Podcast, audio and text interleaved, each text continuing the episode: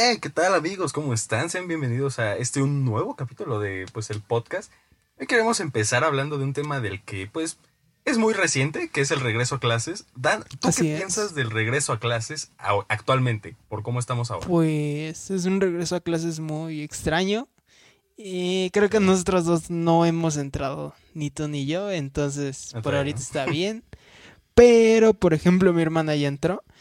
Y ha sido muy chistoso porque creo que nadie nos imaginamos que íbamos a estar pues encerrados y tomando clases por internet y la tele como si fuera, no sé, algún libro distópico tipo 1984. Entonces, pues es muy raro pensarlo. ¿Tú cómo lo ves? Pues es que quizá en el momento donde empezó todo esto de la pandemia, pues sí se prestaba, ok, va a ser un semestre, lo que resta de este, pues este año va a ser en línea, pero es raro empezar un nuevo año, porque realmente se empieza un nuevo año al menos del lado de primaria y secundaria, donde pues si te das cuenta, muchas empresas como Office Depot, Soriana incluso, se quedaron sin muchas ganancias de vender cuadernos, de vender lápices, porque como ahora todo va a ser en línea o por la tele, también hubo mucha pérdida de ese lado, ¿sabes? Mm, los uniformes. Había ya incluso escuelas que querían que tomaran clases en línea con uniforme. Y eso es algo muy raro, la neta, porque... O bueno, ¿tú qué piensas? ¿Que está bien o que está mal? Mira, desde que empecé a ver es, videos de maestras reales, porque pues sabes que hay muchos videos falsos, pero ya maestras reales, que realmente exigían el uniforme, quizá hasta cierto punto se llega a entender de que pues que se tienen que cumplir como que las mismas normas.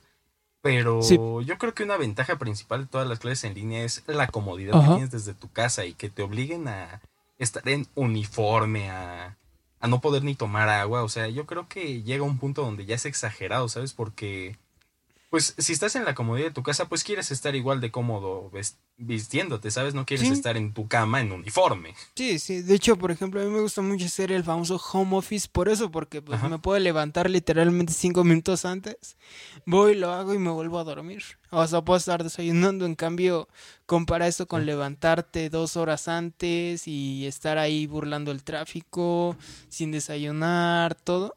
Sí, y ahora con la escuela igual es algo muy contradictorio, de alguna forma. Y aparte, a pesar de que, pues, todo esto de clases en línea realmente es algo como que, pues, hasta cierto punto una evolución, pues también ha generado una problemática en, pues, ya no solo para los profesores, porque hay muchos profesores que, pues, he sabido que les cuesta aún entender cómo funciona una computadora para dar una clase, eh, pero también a los alumnos, ¿sabes? Porque, pues, hay muchos que sus profesores nunca se aparecieron o que nunca hubo un orden como tal o les exigen de más que si fuera presencial. Eso yo creo que tanto ha habido ventajas como ha habido desventajas. Pues que todo va cambiando. También siento que este semestre puede ser bueno porque todos podemos aprender a convivir con el Internet de esa forma. Porque también decían de que querían o el plan era que octubre, noviembre ya estuviéramos todos regresando pero sinceramente a mí se me hace algo muy descabellado porque puede haber una segunda oleada de brotes y eso haría que volviéramos a estar todavía después otro semestre en línea. En cambio, creo que si la dejamos todo ese semestre en línea, aparte que ya vamos a estar acostumbrados, el próximo probablemente ya podamos regresar bien y hasta incluso con más, ¿cómo decirlo? Pues más estables. Así de fácil.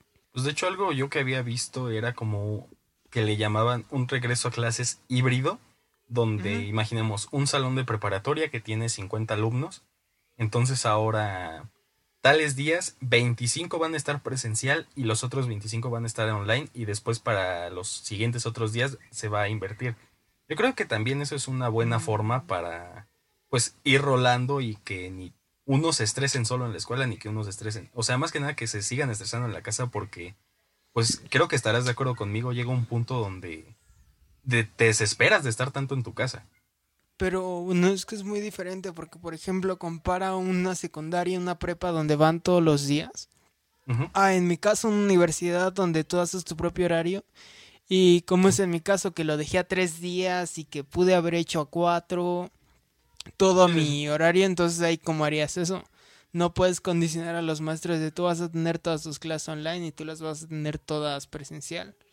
Ah, pero es que esto que te digo yo lo había visto únicamente para preparatorias y universidades. Ajá. Donde ya hay un poco más de variedad en cuestión profesores, donde ya hay ya no un profesor les da español, matemática, ciencia, ¿sabes? O sea, donde ya hay más variedad, entonces hay posibilidad de hacerlo.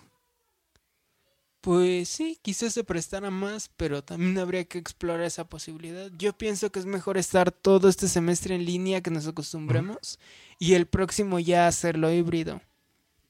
Para mí sería. O que ya no híbrido, ya regresar normal. Pero, o sea, no es mala idea hacer ya, o sea, ya ahora sí que acabar todo este 2020 en línea, porque sirve que si para algún futuro llega a pasar algo similar o lo que sea que se tenga que ir en línea, pues al menos ya va a haber un, una experiencia pasada para que ya no cometan, se cometan los mismos errores que se cometieron todo este año, ¿sabes? Sí, pues sí, aparte, no sé, yo estoy viendo las clases que dan en la tele y no sé, no se me hace como precisamente las más eh, dinámicas para el tipo de estudiantes que hay actualmente. Entonces sí siento que también como que se necesita más el tener el trato, ¿cómo decirlo? Pues ese trato más personal de cuando vas a una escuela y el mismo profesor te explica, a tener que estar cachando ahí la clase en la tele. No, y deja tú eso, o sea, se entiende que quizá el gobierno haya pensado en que no todos tienen acceso a una computadora, o que solo hay una computadora en la casa y hay tres niños, o no hay internet, o lo que sea. Pero también hay muchas personas que pues no tienen acceso a una televisión y aparte, yo creo que justamente lo que dices es cierto, de que no hay dinamismo, o sea, no está esa dinamicidad Son en clases muy flojas, Ajá. En las clases porque pues en general te están dando un tema general de una clase general no se están yendo a los temas que quizá ya habían visto o que no han visto. Entonces, yo creo que el tema de hacer clases en la tele, a mi gusto y a mi parecer, no está bien, ¿sabes? Yo siento que dar una clase online es mil veces mejor que en la tele. Pero, o bueno, también viendo las clases en la tele, a mí me da entre risa y coraje porque toda esta cuarentena creo que se puede resumir en yo haciendo corajes porque el gobierno le ponía impuesto a algo que para mí es muy útil eh, incluyendo pues muchas cosas del internet, como el Netflix y el Spotify. Sí, sí. el que tuvieran impuesto, pues obviamente dices, bueno, para algo lo han de usar, pero después ves esas clases y dices, ¿y dónde está tanto impuesto? Porque, o bueno, no se ven así como lo peor, pero también sabes que podrían ser mejor. Y más cuando es algo gubernamental, que todos los, eh, todos los días de lunes a viernes a las 6 de la mañana se levantan a dar una conferencia de prensa donde le meten mejor producción que las clases en las que tendrían que estarle pues metiendo bastante. Eso sí, y aparte, o sea, no sé si tú te enteraste o llegaste a ver un video que rondó estos últimos tres días aproximadamente desde que empezaron con que las clases para el lado de la SEP eh, de un video de una clase de matemáticas donde están enseñando a multiplicar por puntos, donde la multiplicación ah, es 2.4. Y sí, entiendo que era falso, porque pues sí, ya salió. Pero imagínate que eso fuera real, que realmente estuvieran enseñando así. O sea, ¿de qué sirve que, pues, estén haciendo programas si están enseñando mal? Porque, por ejemplo, yo estuve viendo que pasaban una especie de eh, tipo spots que sacaban del Conservatorio de Morelia donde explican los instrumentos y todo. Pero a mí sus videos, pese a que se me hace muy buena la labor de que estén pues enseñando un poco y hasta se podría decir inspirando o intentando inspirarlos a que se interesen por el arte, yo siento que pudieron haber sido mejores porque desde ahí se ven un poco improvisados por el hecho de que se paran y con una cámara en la esquina empiezan a decir, pues esta es la guitarra, la guitarra fue inventada en el año tal y tiene tantas cuerdas, da, da, da, da, da, y en ningún momento ves ningún corte, ninguna cosa así, y lo ves todo así, de corrido que lo van diciendo. En cambio, después ves una clase de, no sé, de, de historia y ves que le meten muchísimo más producción.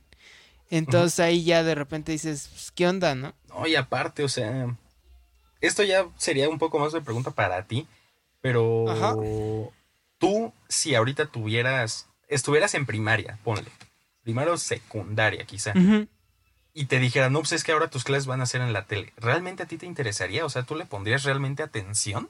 Sinceramente, mm, no. Yo creo que nadie, o sea, porque si te das cuenta ahorita todos los niños, o sea, ya todo lo que es la generación que ahorita está desde secundaria hacia atrás, ya todos crecieron con el internet, con un celular, con una tablet, con una computadora. Entonces ya a muchos de ellos ya la tele ni siquiera les interesa y vuelve a lo mismo. Los va a mantener más activos una clase donde el mismo profesor los esté viendo y les haga preguntas, les esté enseñando de cierta forma a una pues clase fija donde no puede hacer nada, donde si tiene alguna pregunta, quizás su mamá no la puede responder, entonces sigo pensando que la tele no es una buena opción, ¿sabes? Pues aquí lo que tapan, digamos, es de que pues no todos tienen acceso a internet, pero sí a la tele, cosa que no es tan pues tan, precisa. Ajá, exactamente, y menos porque a final de cuentas creo que hubiera salido más fácil darle internet a todo México, sinceramente. Sí, de hecho, digo, tú ya sabemos que un programa de esos no son baratos. Y aún tengan la calidad que tengan, no son baratos, entonces. Y deja tú lo baratos, o sea, si se han invertido y gastado millones en cosas realmente innecesarias, prefiero no decirlas porque pues sabes cómo es México y sabes que si dices un poquito algo más del gobierno. Aeropuertos. sí, pero, o sea, realmente si están tirando tanto dinero en cosas innecesarias, ¿Por qué no mejor lo invierten? Te daré un ejemplo. De ahí surgió, de hecho vi muchos memes que ponían cuando pues el anterior presidente, este Peña Nieto, empezó a dar tablets a todo lo que fue educación mm, básica. Sí, exactamente. Es más fácil literalmente hacer eso y que todos tengan una clase en línea que invertir en otras cosas y un poco en la clase por la tele. Ajá. Pero bueno, al final digo, esperamos obviamente que todo eso salga pues para bien, tanto del país como de las personas que están tomando y dando esas clases. Pero bueno, metamos en otros temas mejor.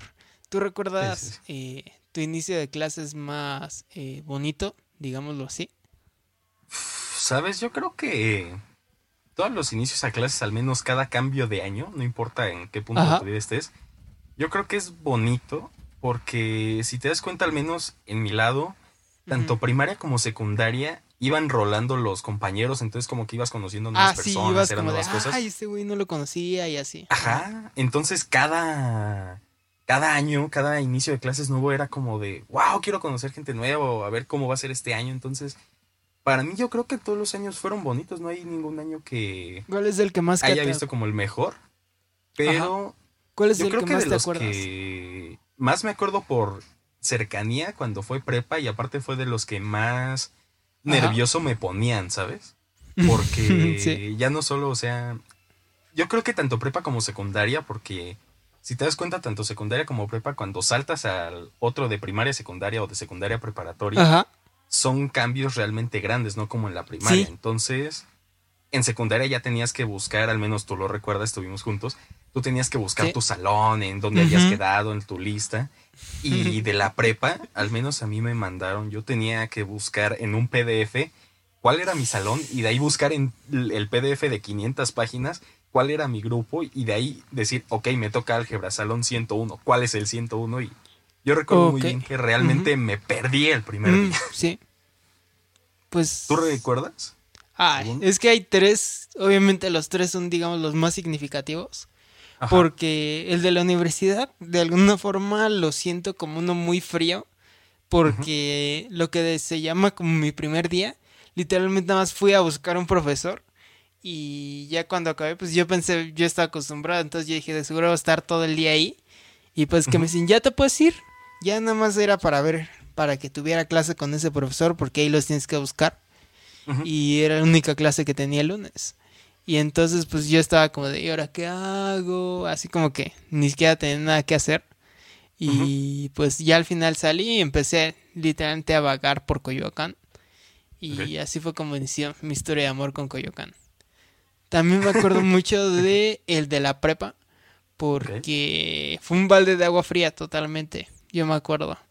Que entré y pues obviamente todos llegamos con ilusiones y sueños a la prepa y tarde o temprano se destruyen. Pero digamos que ese tarde temprano fue como por ahí de la tercera hora del día. Entonces fue muy rápido. Porque, bueno, ahí fue más como la decepción de haber entrado a un lugar donde yo sentía que además de que no pertenecía, no me gustaba porque era muy diferente a lo que me gustaba hacer, a lo que estaba acostumbrado. Y pese a que en ese momento pues lo agarras con optimismo de, no, pues no importa, vamos a adaptarnos y dar lo mejor. Y sí, o sea, hay cosas buenas de la prepa, muchos amigos, experiencias. Pero como tal, yo me acuerdo que ese día sí me regresé un poco triste y hasta algo decepcionado porque decía, no, es que, ¿por qué elegí esa opción? Porque pues, ahí entré por Comipems. Entonces sí te da como el remordimiento de que pudiste haber encontrado algo mejor. Y pues muy irónicamente, para los que no lo sepan, entre mi primer día de prepa y mi primer día de uni hay un año de diferencia. Una larga historia que quizá algún día cuente. Pero pues sí, y también me acuerdo mucho del, de la secundaria porque se podría decir que ahí nos conocimos. Sí. sí, exactamente. Y, y, es que, al menos por lo que noto de tu entrada a prepa y universidad, como que tú esperabas algo más, ¿no? Yo supongo, y como que te dio el bajón la prepa, de, pues, de que no fuera tanto como tú creías, ¿no? Y ahorita recordando de que dices de secundaria, sí, me acuerdo que ahí nos conocimos, estábamos en el mismo salón, ¿no? Ah, sí, de hecho no, fue el único año, sí, primero fue el único año donde estuvimos juntos, pero también después en otras materias. Pero pues yo me acuerdo que estábamos y un profesor, eh, así tal cual dice que para que rompiéramos el hielo, en lugar del típica de presentada de hola, soy Daniel. Era de darnos nuestros números y Ándale, sí. Ajá. Ah, sí me acuerdo.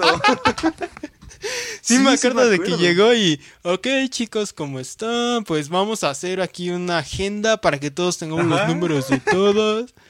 Lo más que es que a veces hasta de repente me desesperaba y ni siquiera estaba dando mi número, estaba dando cualquier otra cosa.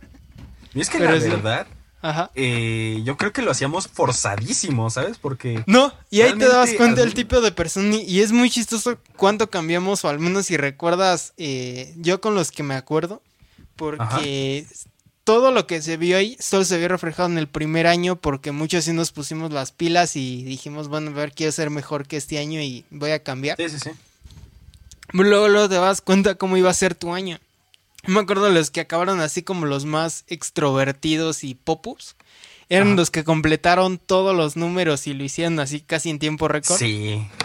Pero, por ejemplo, no sé, yo que en ese momento era muy tímido y hasta muy introvertido, era como de, ay, pues a ver, a él le estuve hablando todo el día, a ver, pásame tu número, él también, o luego ibas así con el amigo, a ver, pásame tres números y te paso tres y así. Ajá. Porque, pues sí nos daba pena en la secundaria. Y es que algo que ahorita justo como que me activó ese recuerdo, me acuerdo que cuando yo te lo pedí, pues sí te pregunté así como, eh, ¿cómo te llamas? Y tú me dijiste, no, pues Daniel Eye. Me acuerdo que mejor preferías a los profesores decirles, dígame Daniel, porque nadie sabía escribir tu nombre. o ni decirlo. Pero. Ay, no, cállate. me acuerdo que. Me acuerdo no me acuerdo de eso, pero probablemente sí pasó porque me ha pasado muchas veces, pero bueno. Pero me acuerdo que yo, o sea, sonara tonto, pero me acuerdo que yo te pregunté, hey, ¿te puedo decir Dan? Y en la vida te llamé Dan. Sí, de hecho, ni siquiera ahorita me has llamado Dan, pero bueno. No, no nunca te he llamado Daniel. Nunca te he llamado Dan. No. O sea, siempre fue Daniel o, otros apodos. Me acuerdo que era súper serio en la secundaria. Ajá. Yo me acuerdo que era súper serio en la secundaria, al menos en ese año. Sí, eras como de, no, pues yo me llamo Omar. Ah, ok, mucho gusto, aquí anda, bro es que a, mí, me daba miedo. Sí. La secundaria me, acuerdo daba miedo, que, la verdad. Ajá, me acuerdo que en uno de los primeros días, como pues obviamente se empiezan a formar los grupitos y los profesores no quieren eso, pese a que todos los profesores saben que ninguno de esos grupitos va a permanecer hasta el final. Sí. Pero de que no me sentaron así al lado de ti, pues yo estaba como, pues a ver, vamos a hacer la, la plática este güey, pero pues obviamente la plática de una forma muy eh, introvertida. Y los dos, yo me acuerdo que estaba así como de, ¿me prestas un lápiz? Oh, sí, toma. Gracias. Mm.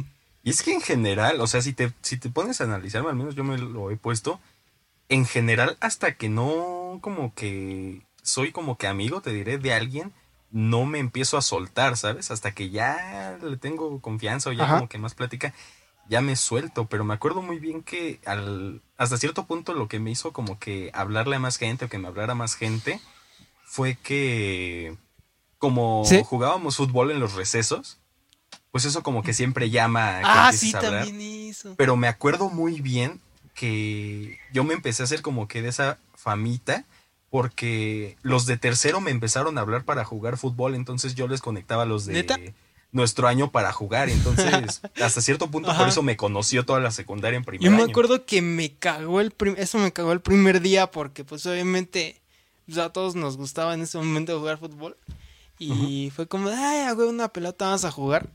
Y llegan los de, no me acuerdo si segundo o tercero, que la reta, la reta. Y de repente ya cuando éramos como cinco contra todo segundo y tercero. Sí. y era un buen y dije, nada, en mi vida vuelvo a jugar. Y pues bueno, después de eso. Aunque de hecho. Eh, no cumplí la promesa y pasaron muchas eh, anécdotas de secundaria que ambos podemos contar felizmente algún día. De hecho, yo me acuerdo que los primeros días, pues yo, o sea, bueno, quizá para los que estén escuchando muchos no sepan a quién me refiero, pero esta Dominic, tú si la conoces, me acuerdo que yo como el primer mes, más o menos, como pues yo, ella y yo nos conocimos muy bien desde, pues, de toda la vida, literalmente. me acuerdo que yo me juntaba mucho con ella y como que su grupito, porque pues yo no conocía a ninguno de ustedes, no les hablaba a nadie, entonces pues yo siempre me iba con ella y también hasta cierto punto por eso conocía a muchas niñas. Sí. Ajá. Y pues ya, este, para los que no sepan, pues ya eso llevó y acabaron muchas historias como el Omar Ocando que algún día contaremos. Eh, no, nunca se va a contar eso. Jamás. Pero bueno. Pero bueno amigos, se nos ha acabado el tiempo, pero no los temas, ya se lo saben. Y pues los invitamos a continuar escuchándonos cada lunes a las 6 de la tarde por la plataforma que más les guste, ya sea Spotify, YouTube, Anchor, bueno, no Anchor, Apple Podcast, Google Podcast. Realmente los invitamos a continuar apoyándonos. Agradecemos mucho el apoyo que nos han dado en estos pues ocho capítulos y también hay un anuncio muy importante que les tenemos, ¿verdad? Pues sí, miren, la verdad es de que ni él me soporta ni yo lo soporto, entonces esto va a acabar nos odiamos. aquí. Ya nos odiamos. Ya. hoy mismo, de hecho, tenemos la disputa si se va a llamar Tardeando con Dani sin Moshi o Tardeando sin Dani con Moshi. No, no es cierto. Cada quien va a ir por pues, su lado. Ajá. Resulta de que por eh, estas semanas nos vamos a estar tomando un descanso del podcast porque queremos pues preparar más cosas para ustedes y que todo salga de la mejor manera, así como tenemos un par de proyectos ahí pendientes, tanto él como yo. Entonces, pues nos vamos a tomar dos semanitas de descanso y después regresaremos. Así es, pero pues esperamos que nos esperen este tiempo y que cuando regresemos pues nos sigan apoyando como nos han apoyado porque realmente ha sido muy bonito todo esto. Muy padres. Ajá. Sí. Y bueno, básicamente pues sí, digamos que es como el final de temporada. Sí. Y pues se siente raro, pero a la vez está bien porque sabemos que vamos a regresar mejor. pero bueno, para no hacerla tan larga, yo soy Dan. Yo soy Moshi. Y, nos, vemos.